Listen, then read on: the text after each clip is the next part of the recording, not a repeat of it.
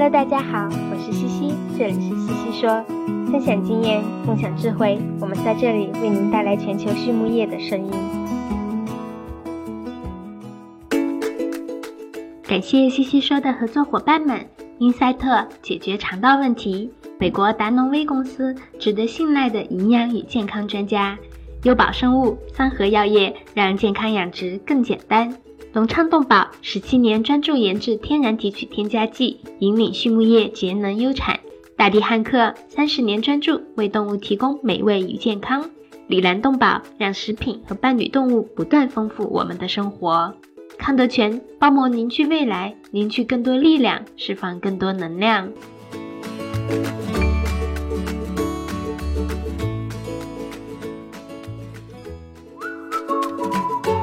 隆昌集团是一家专注研制新型饲料添加剂胆汁酸的头部企业，拥有科技化的胆汁酸生产基地——隆昌胆汁酸。作为集团自2004年创立以来持续研发和生产的拳头产品，采用动物原料提取，是畜牧业提高脂肪消化吸收的代表，在饲料安全、绿色养殖、食品安全道路上扮演重要的角色，得到了国内外客户的高度认可。隆昌集团致力于为饲料厂一条龙企业。和养殖者提供立体化的指导和服务，借以实现帮助六千家优秀的饲料企业和一千万养殖者安全创富的美好愿景。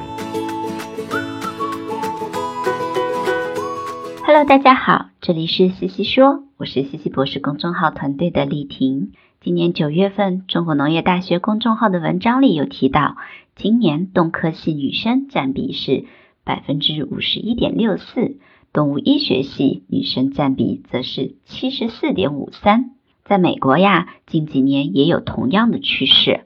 爱荷华州动科系毕业女生占了百分之七十，未来可能有越来越多的女性从事到畜牧行业中来。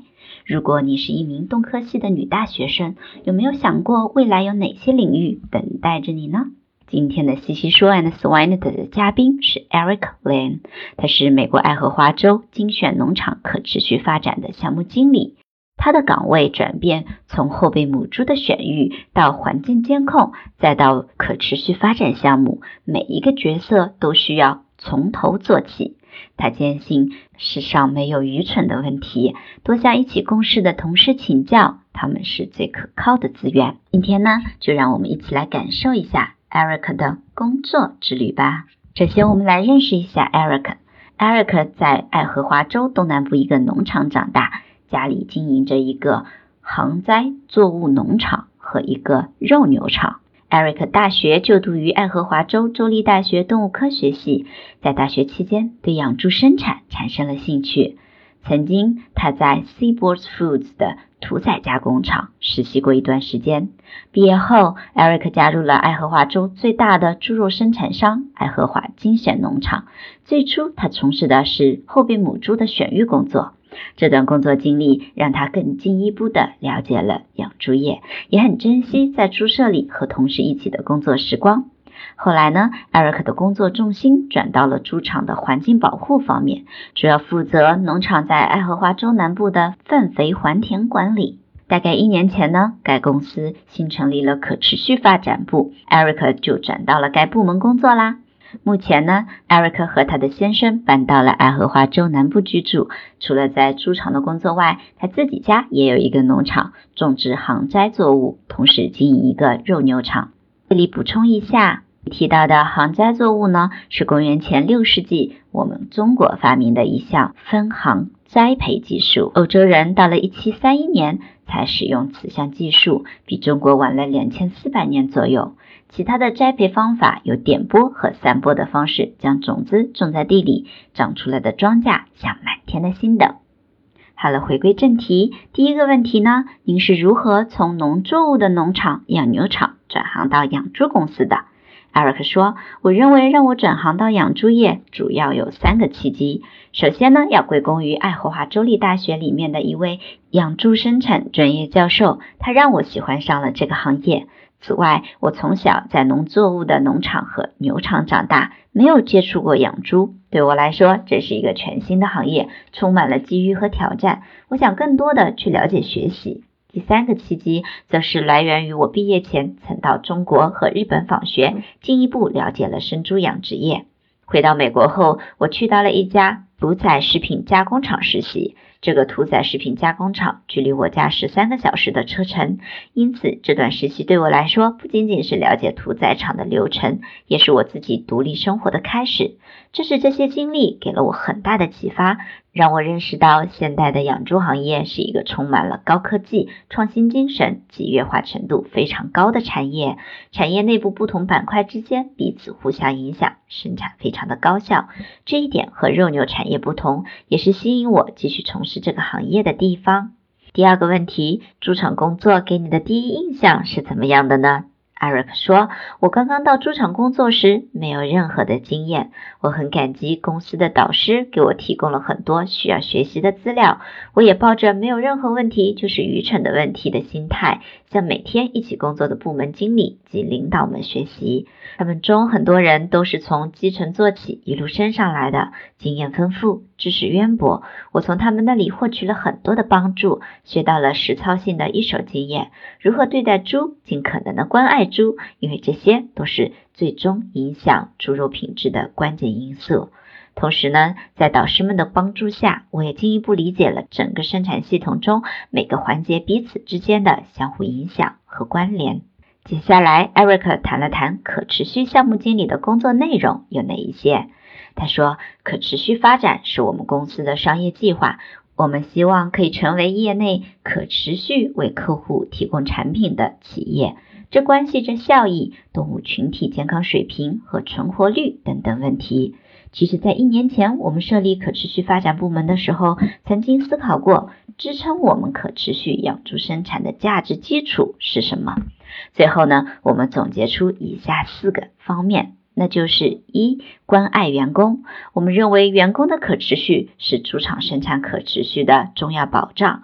我们关注于员工的福利，同时为员工提供实施领导力的机会，确保员工感觉到安全，并在工作中获得回报。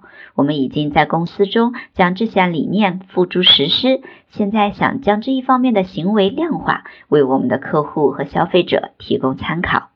第二点呢是关爱动物，我们确保给动物提供最好的生活环境，提供最好的动物福利措施，增加存活率，利用最少的资源生产出最多的动物。同样的，我们也希望能够量化我们的动物福利水平，并通过外部的监管来确保动物福利手段落实到位。第三点呢是要关爱环境，主要就是我之前从事的粪肥还田这方面的工作，包括和生产端一起合作，确认生产端制定的配方能够保证猪的健康生长，同时又能够辅助我们了解粪便中的养分情况。此外，在抽粪过程中也要注意生物安全问题。我们周边有很多后备母猪舍和母猪场，在这些舍抽粪前一定要确保机器消毒。最后一个方面，则是要做到关爱社区。我们的创始人以他们的名字设立了基金会，通过为爱荷华州内饱受饥饿、疾病交迫的家庭提供食物和医疗，来回报我们生活和工作的社区。前面介绍的时候也有提到，我家也有一个农场和种植场。每天晚饭时，我就会和我的先生聊一聊工作的事情，发现我们在自家农场做的事和我的工作有一些重合。每次聊天可以碰撞出很多的火花，也让我更加坚信可持续农业能够帮助农民，赋予农民话语权和新的机遇，同时也是真正的为我们的后代着想。我的儿子现在十四个月大了，他最喜欢的玩具是拖拉机。我希望他有一天能够驾驶着拖拉机工作在自家的农场。我对可持续发展这份工作充满了激情。再来一个问题：女性如何对农业产生激情呢？艾瑞克说，未来将会有越来越多的女性。参与到我们畜牧行业来。我曾经参加过爱荷华州的一个招聘会，我记得有人提到，动科系本科毕业生百分之七十是女生。近些年，动科系的招收的女生比例也有一直在增加。在这个行业中，我们有很多机会一起成长。我对要从事咱们行业的女性的一个建议是：当选择一份工作时，就全身心的投入其中吧。无论你是否喜欢这份工作，当你认真做事时，你会学到很多的专业知识，了解到更多的行业信息，改变你的认知。如果实在不喜欢目前的工作，你学到的很多东西也能让你在下一份工作时更加得心应手。回首过去，我从来没有想过自己将来会去做粪肥还田，也不知道自己有能力成为一名可持续项目经理。但在职业生涯开始时，我学习到的那些知识和技能都显得弥足珍贵，对我今天的工作很有帮助。所以，对于刚刚毕业的年轻人来说，无论你从事哪个行业，无论是你爱还是讨厌你现在目前的工作，你都会收获不同的洞见。此外，寻找一位业内的人做你的导师，引导你发展你的职业生涯，在特定的场合下给你建议，你将会收获更多的见解。勇于去寻找和自己价值观相同的人，主动去接触，不要害怕拒绝。勇于去建立更多的人脉，多发邮件，多打电话，为你在这个领域搭建很多的桥梁，帮你建立更多的连接。